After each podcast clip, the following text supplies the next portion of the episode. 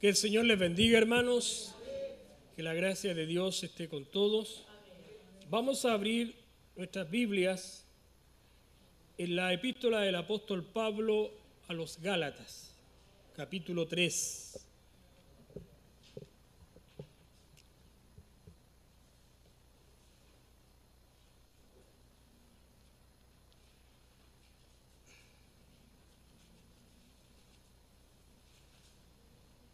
Vamos a meditar algunos minutitos en la palabra del Señor.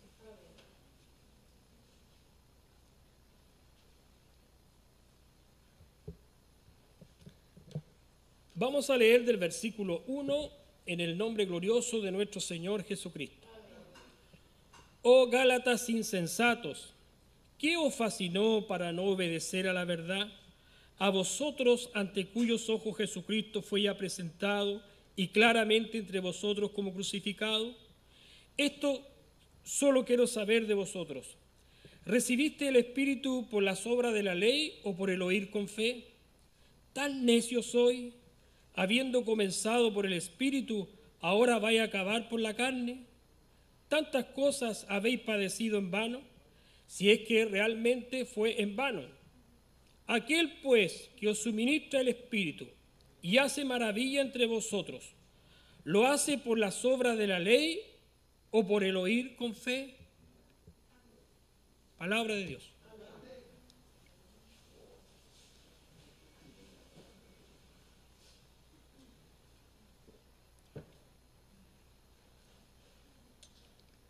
Este es un pasaje, amados hermanos de la Sagrada Escritura, donde nos habla acerca del cuidado que debemos tener las iglesias con respecto a las falsas doctrinas.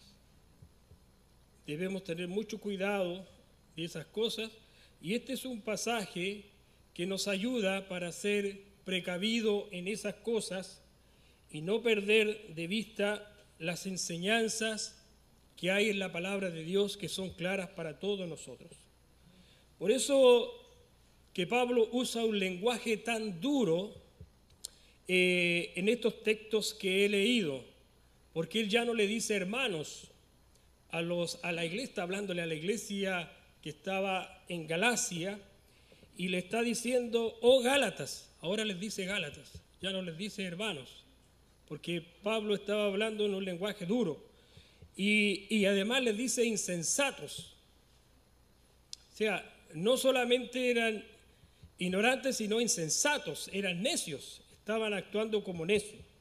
¿Y por qué estaban actuando así? Porque se habían dejado hechizar o encantar o embrujar algún conjuro, decía el apóstol, les cayó encima a ellos.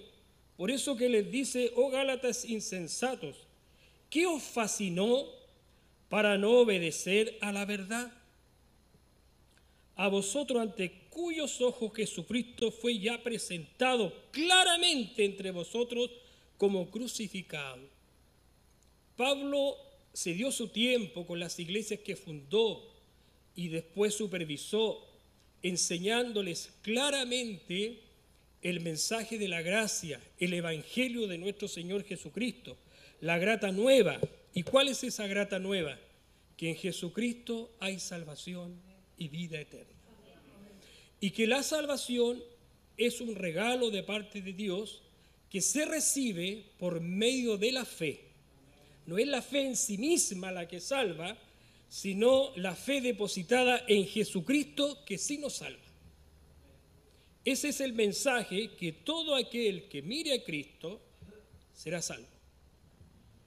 Y eso está muy especificado en la palabra de Dios. Hay un texto muy conocido que está en el libro de Hechos capítulo 4, en el versículo 12. Dice, porque ningún otro, no hay ningún otro, ¿cierto? En ningún otro tenemos salvación. En ninguno, porque no hay otro nombre bajo el cielo en quien podamos ser salvos. Solo en la persona de nuestro Señor Jesucristo. La palabra de Dios nos dice claramente que nosotros somos salvos por medio de la gracia. O sea, somos salvos por gracia, por medio de la fe. Esa fue la enseñanza que Pablo enseñó a todas las iglesias y es lo que nosotros hemos aprendido. ¿Es así? Y es lo que Pablo les enseñó claramente a los hermanos que estaban en Galacia, las iglesias que había en ese sector, les enseñó esta verdad, que es la gran verdad del Evangelio. Y la gran verdad del Evangelio es que todo aquel que confiesa que Jesús es el Señor y cree en su corazón que Dios lo levantó de los muertos, ahí lo dice, será salvo.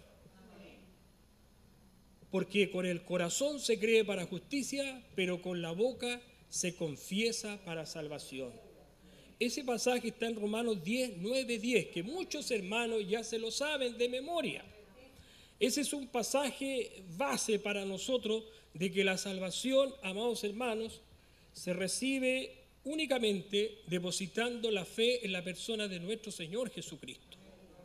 No hay condiciones para eso, sino la fe de asentir ese regalo maravilloso que Dios nos trae a nosotros. Hay pasajes muy claros en la Escritura, por ejemplo, el carcelero de Filipo. Muchos hermanos se deben acordar de ese pasaje, ese carcelero allí que pensó que se le habían arrancado los presos y se quiso, se quiso matar y Pablo le dijo no te hagas ningún daño. Y él dice ahí, eh, ¿qué puedo hacer o qué debo hacer para ser salvo? Y Pablo se lo dice claramente, cree en Jesucristo y serás salvo. Tú y tu casa, le dice. Pero es claro y directo, cree en Jesucristo y será salvo. Entonces Pablo les enseñó esto a los hermanos que estaban en la iglesia en Galacia. Les dijo, mire, la salvación es un regalo. Esto no es por la ley, no es por las obras de la ley, no es por mérito, como él lo enseña en Efesios, para que nadie se gloríe. Por eso no es por obra, para que nadie se gloríe. Pero ¿qué pasó? Que ellos comenzaron a escuchar algunos judíos, los judaizantes, que se entraron en la iglesia y ellos decían de que no era suficiente creer en Cristo, sino que además debían circuncidarse y, y seguir las obras de la ley. Entonces ya no era suficiente creer en Cristo, sino que había que colocarle además la circuncisión y servir las obras de la ley. Y ellos compraron ese discurso, lo creyeron, se dejaron embrujar o hechizar y dejaron la gracia, dejaron el regalo, va a decirlo, para volver atrás. Entonces Pablo encontraba que era una necedad dejar la libertad para volver a la esclavitud, claro que es una necedad, o dejar el gozo para volver al temor que la ley, ¿cierto?, imponía en los corazones, porque la ley decía, el alma que pecare, ésta morirá. No dejaba, todo lo encerraba bajo pecado. Entonces, el apóstol encontraba que eso era una insensatez, es haber creído a esa mentira. Por eso él, él les dice, ¿cómo es que ustedes creyeron esto? ¿Quién los hechizó? ¿Quién los embrujó? ¿Qué, estaban haciendo ustedes que, que esto vino a calar tan hondo en su corazón y ustedes ahora van a retroceder. Entonces, Pablo comienza allí explicando que Jesucristo ya había sido expuesto, presentado claramente entre ellos como el crucificado. Nosotros sabemos que con la fe puesta en Cristo Jesús y con su muerte allí, nuestros pecados son, son limpiados con su sangre. ¿No es así? Es como que a nosotros nos vinieran a decir, que aparte de Jesucristo hay que hacer ciertas cosas para ser salvo. Nosotros inmediatamente lo rechazaríamos aquello. ¿No es así? Entonces, Pablo comienza con algunas preguntas. Dice, esto solo quiero saber de vosotros, refutando aquello en la, vida de estas personas. Dice, ¿recibiste el Espíritu por las obras de la ley o por el oír con fe? Les quiero preguntar esto. ¿Recibieron el Espíritu las experiencias que ustedes ya tuvieron de salvación, esa experiencia maravillosa de ser salvo, o a veces Pablo lo pone en duda con ello, pero esa experiencia fue por obra, fue por mérito, ¿cómo fue? ¿O fue porque escucharon el mensaje con fe? Entonces era evidente la respuesta y estaba derramando argumentos allí el apóstol Pablo, por eso les dice, ¿Esto fue por las obras de la ley o por el oír con fe? Ciertamente fue solo por escuchar. Es como nuestra experiencia de salvación, que cuando llegó el mensaje, nosotros sabemos que no buscábamos a Dios. Yo al menos era en lo que menos estaba en mi agenda, solamente quería ser mayor de edad para tener más libertad para pegar. Esa es la verdad. Solamente quería eso, salir para que no me echaran de los negocios por ser menor de edad. Eso yo, mi mente era eso.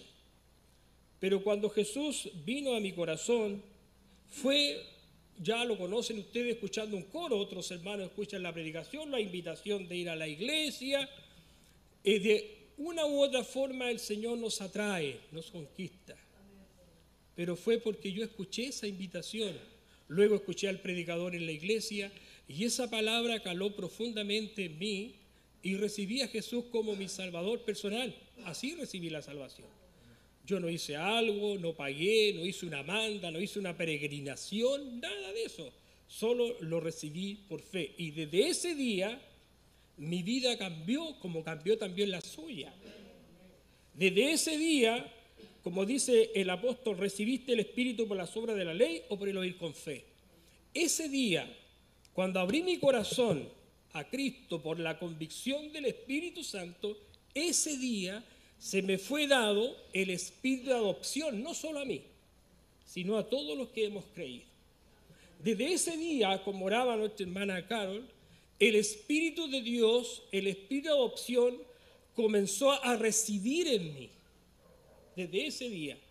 Porque sin el Espíritu de Dios, hermanos amados, nadie puede ser hijo de Dios. Nadie puede ser salvo.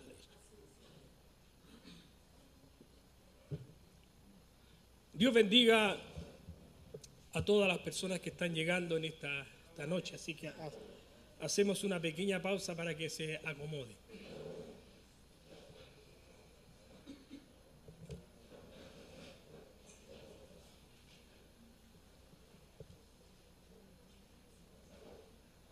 Amén. Entonces, amados hermanos, desde el día en que nosotros aceptamos la invitación de Cristo, ese día se provocó en nosotros una regeneración y esta regeneración es provocada por el Espíritu Santo en nuestros corazones. Eso está en San Juan 3.5, que es nacer del Espíritu. Y ese espíritu de adopción comienza a vivir en nosotros y en definitiva es el que hace la obra en nuestra vida. Esto es por pura gracia es por la pura gracia. Entonces por eso Pablo está refutando y está diciendo, ¿esto lo recibieron por obra o lo recibieron por fe? El Espíritu. Entonces es nada más y nada menos que por escuchar con fe la palabra de Dios, el mensaje de Dios, entonces los que han sido salvos tienen esta experiencia que es común en todos nosotros. ¿Y cuál es la experiencia común? De que hemos sido regenerados por el Espíritu Santo y que desde ahí el Espíritu Santo reside en cada uno de nosotros. Gloria a Dios para siempre. Esta es la obra maravillosa de salvación en nuestras vidas. Entonces él sigue, dice luego lo mismo, dice, tan necios soy, habiendo comenzado por el Espíritu, ahora vaya a acabar por la carne. Entonces era realmente una necedad dejar esta bendición que se había recibido por fe para volver a la ley del mérito o de las obras, pensando que a través de esas cosas ellos podían recibir algo de Dios. Entonces, eh, en la práctica ellos estaban retrocediendo, se estaban alejando de la gracia para ir a la ley. Y Pablo decía que quien pretende justificarse por medio de la ley mosaica, estamos hablando de esa ley, de la ley mosaica de la gracia ha caído. Entonces, hay otros pasajes aquí que está en el capítulo 5, donde él les dice, vosotros corríais bien. ¿Qué os estorbó para no obedecer a la verdad? Nuevamente le da con lo mismo. Y luego hay otro versículo, esto está en el capítulo 5, hermana Susan, el versículo 7, ya lo leí, y nos dice el 9, un poco de levadura leuda toda la masa, hermanos. un poco de levadura leuda toda la masa, como les pasó aquí a la iglesia que estaba ahí en Galacia. Ellos se dejaron infiltrar por, por falsas doctrinas, falsas ideas. Escucharon, a lo mejor se descuidaron, no sé qué pasó.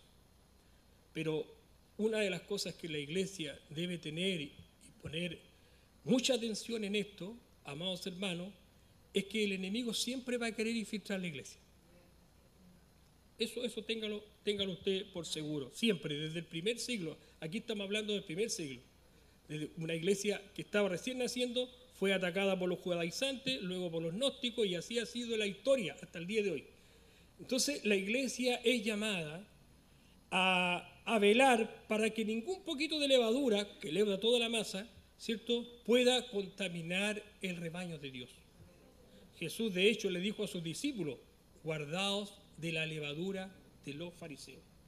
Porque es como levadura que leuda la masa, que en este caso sería la iglesia, las falsas doctrinas, las falsas enseñanzas. Mire, yo ya tengo más de 40 años en el Evangelio y me ha tocado ver muchas cosas desde mi años mozo.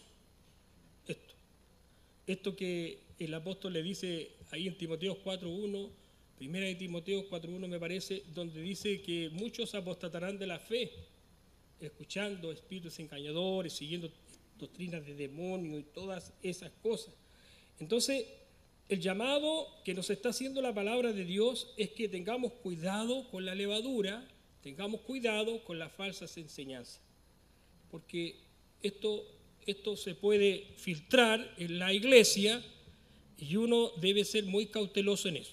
Yo les voy a, voy a, decir, les voy a decir por qué, porque yo tengo una preocupación amados hermanos. Una preocupación muy válida. Antiguamente las iglesias eh, tenían una lucha más exterior, más exterior. Tenía que ver con cosas de afuera, con sectas, cultos paganos y cosas que a veces querían, querían como confundir un poco la fe de los creyentes. Pero el problema es que hoy, hoy lo que estamos viviendo en las iglesias es algo que está, está surgiendo desde adentro. No me refiero a esta iglesia, me refiero a la iglesia en general. Y esto tiene que ver, amados hermanos, y que ya lo he conversé con un pastor allá en, Viña, eh, esto tiene que ver con una mezcla de escepticismo que se quiere infiltrar en las iglesias. Y yo le llamo, le llamo, esa es la preocupación hoy día, yo esto lo estoy conversando a nivel de pastores hay un cierto escepticismo, y un día lo conversaba también con un hermano, hay un cierto escepticismo que quiere mezclarse. Esto quiere decir de poner en duda eh, ciertos pasajes de las escrituras. Hay muchos hoy día, mire, escúcheme bien esto, hay muchos hoy día que están desconociendo la inspiración de algunos libros de la palabra. Hermanos, mucho cuidado con esto. Y la gran preocupación que tengo, la gran preocupación, y yo esto lo voy a decir con mucha responsabilidad, yo sé que estoy saliendo en YouTube, sé lo que estoy diciendo y sé lo que estoy predicando, esta es una inquietud que no solamente está en mí como pastor, sino en otros pastores también, que está llamando mucho la atención que pastores que son supuestamente teólogos, digo supuestamente teólogos, están poniendo en duda, mire, escúcheme, algunos libros de la Biblia están colocando en duda los dones del Espíritu. Están colocando en duda la manifestación del Espíritu. Están colocando en duda las lenguas. Están colocando en duda los dones. Eso es lo que se está viviendo hoy día. Y hay una preocupación. ¿Por qué? Porque no debiera ser así. Mire, yo soy un buen lector, amados hermanos, y eso lo saben ustedes. Libros que yo he leído antiguos, como de Charles Finney, de Jonathan Edwards, como de Moody, de todos estos varones, G. Ávila, ¿quién no lo conoce? Siempre me dejaban la sensación de querer buscar más de Dios. Pero los, mire, si esto es muy fácil darse cuenta, cualquier libro que usted tome de estos autores, que no voy a dar nombre, pero le siembran duda por la famosa llamada crítica textual le siembran duda a los creyentes. Y aquí dice, vosotros corríais bien.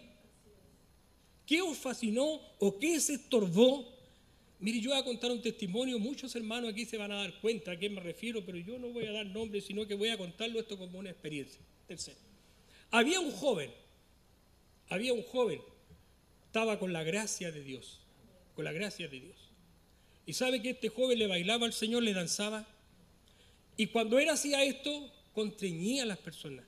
Porque en una ocasión llegó una persona acá a la iglesia, y llegó, no, venía a la iglesia, pero vino a la iglesia y dijo, cuando ese joven le baila al Señor, decía ahí, no, no sabía decir danzar, cuando le baila al Señor, algo me sucede aquí. Algo me sucede en el corazón, decía. Un hermano que era muy agradable, que en los paseos que salíamos a la iglesia lo pasaba muy bien es una persona que era, yo lo encontraba carismático este hermano, porque siempre alegraba. Y cuando estábamos, ¿sabe? Comenzó a leer cierta literatura, cierta literatura. Yo lo digo a la iglesia con responsabilidad, alerta iglesia. Comenzó paulatinamente a leer. Lo primero que empezó a cuestionar fue la guerra espiritual o lucha espiritual. Eso con eso. Después empezó a cuestionar los sueños que Dios da. Comenzó a cuestionar la manifestación de los dones. Hablaba de cesación de dones. En ningún pasaje de la Escritura dice eso. ¿Se imagina que la iglesia si careciera del don de discernimiento, qué sería de nosotros? Hay cosas que se perciben, iglesia, espiritualmente. De estas cosas que nosotros hablamos son espirituales. Por eso que Pablo cuando oraba por la iglesia dice, ustedes tienen que pedir, y él pedía sabiduría espiritual, ciencia espiritual, inteligencia espiritual. ¿Por qué? Porque es la única manera, escúcheme bien, de poder discernir los espíritus. Es la única manera.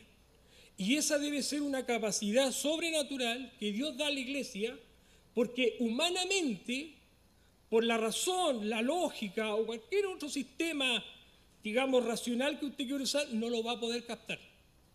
Solo por carismas sobrenaturales de Dios va a poder discernir. Y si una persona no ora y es de escritorio solamente, no tiene ninguna posibilidad. Entonces, vosotros corríais bien. Lo lamentable que después ya llegó hasta negar la participación de la mujer en la iglesia.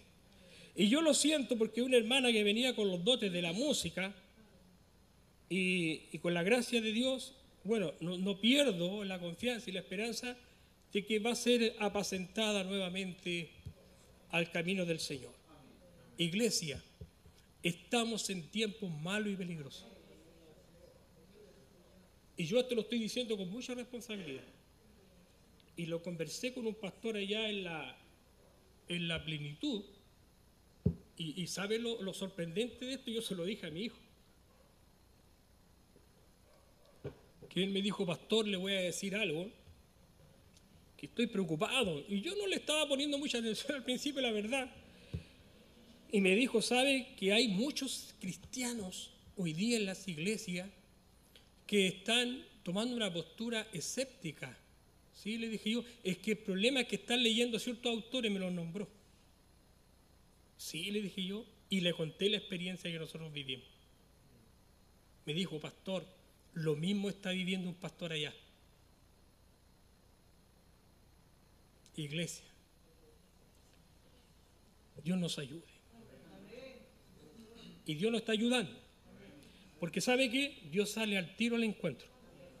Yo le digo, cualquiera a mí que me venga con eso de que la manifestación del Espíritu Santo pasó, aquí dice un texto, mire, el 5 me voy a adelantar. Dice, aquel pues que os suministra el Espíritu y hace maravilla entre vosotros, ¿lo hace por la obra de la ley o por el oír con fe?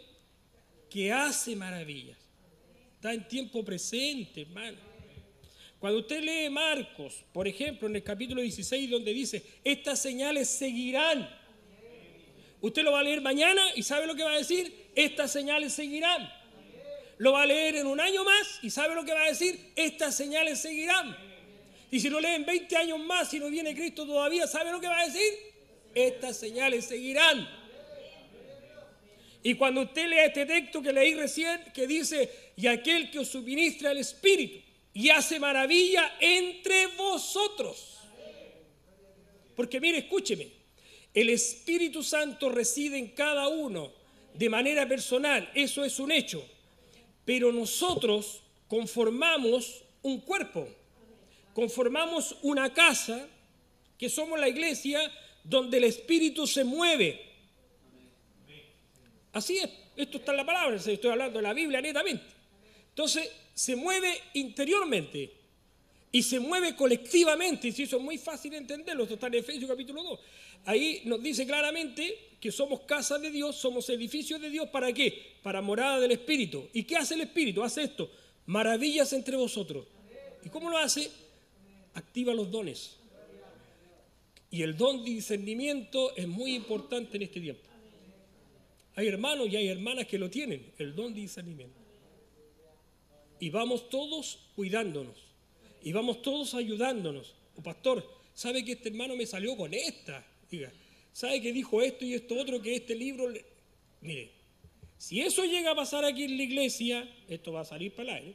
Mire, si esto llega a pasar en la iglesia, lo que vamos a hacer todos juntos nosotros, lo vamos a poner a esa persona que trae ese espíritu. Lo vamos a poner ahí entre la puerta y la escala. Le vamos a decir que se inclina a 90 grados y le vamos a darle una que va a llegar ahí al BCI abriendo una cuenta corriente para el futuro. ¿Está de acuerdo? Amén. Si Pablo habla de hollar, habla de hollar espíritu. Y Jesús también. Mire, hermano, que recién viene llegando, Dios lo bendiga. Eh. Está pero motivado con la palabra. Dios lo bendiga al varón. Iglesia, nosotros tenemos que velar. Tenemos que velar. Y sabe que yo me inspiré, esto, ¿cuándo fui a Viña? No recuerdo el día. El jueves que fue. Y este pastor me salió con esto. Y yo dije, no, esto está sonando en muchas partes. Está sonando en muchas partes. Cuidado con esos autores supuestamente teólogos que están saliendo con esta de poner en duda la palabra de Dios. Deséchelo inmediatamente, deséchelo inmediatamente. Dígale, no, esto, esto conmigo no va. Yo creo en la manifestación de Dios. Yo creo que el Señor transforma a las personas. Yo creo que Dios puede sanar a una persona. Yo creo que Dios puede hacer milagros en una persona. Yo creo que Dios llena de su Espíritu Santo. Yo creo que puedo hablar en lengua si, si lo busco, si me consagro al Señor. ¿Sabe usted que de una experiencia maravillosa que tuve yo cuando tenía como 20 años, que ustedes ya la conocen, que a los 20 años me convertí al Señor con una inspiración tan grande, tan grande, que me atreví a ir a ese monte joven solo con una frazada. Sí fue. Solo. Y tuve una experiencia angelical. Angelical. Vi un ángel, estuve con él, nunca, como ayer. Desde ese día, mire, escúcheme, yo hablo lenguas, oro en lenguas y diversidad de lenguas. ¿Quién me va a sacar a eso de adentro? ¿Quién le va a sacar a usted que ha recibido un milagro de Dios? ¿Quién le va a sacar a usted el Espíritu Santo que reside en usted? ¿Quién puede cuestionar el poder de Dios que actúa en usted? Entonces lo que yo dije de ponerlo ahí entre la puerta y la escala es poco lo que estoy diciendo. Seamos sabios, iglesia. Y tome esta palabra como una voz de alerta. Una voz de alerta de estar muy apercibido de lo que hoy está pasando, amados hermanos, en el mundo cristiano. Y esos pastores que se van a sentir seguramente tocados, porque estas predicaciones suben a YouTube, usted pastor le está haciendo daño a la iglesia. Usted pastor le está haciendo daño a la iglesia con esos comentarios de poner en duda la palabra de Dios. Usted, pastor, le está haciendo daño a la iglesia con hablar de cesación de, dones. Usted le está haciendo daño a la iglesia de quitarle las lenguas a la iglesia. Usted le está haciendo daño a la iglesia cuando no reconoce la manifestación del Espíritu Santo en su iglesia. Usted le está haciendo daño a la iglesia, pastor, cuando limita a la mujer para activar en la iglesia y en los mandos medios que debe tener. Usted, pastor, que me está escuchando, le está haciendo daño a la iglesia. Usted no es un aporte. Usted está sirviendo de estorbo a la iglesia. Cambie de actitud. Porque Dios está mirando esto y es tiempo que el juicio de Dios comience por su iglesia. Y no se los mando a decir con nadie, pastor. A usted que cuestiona la escritura, a usted se lo estoy diciendo. Dios nos bendiga, hermano.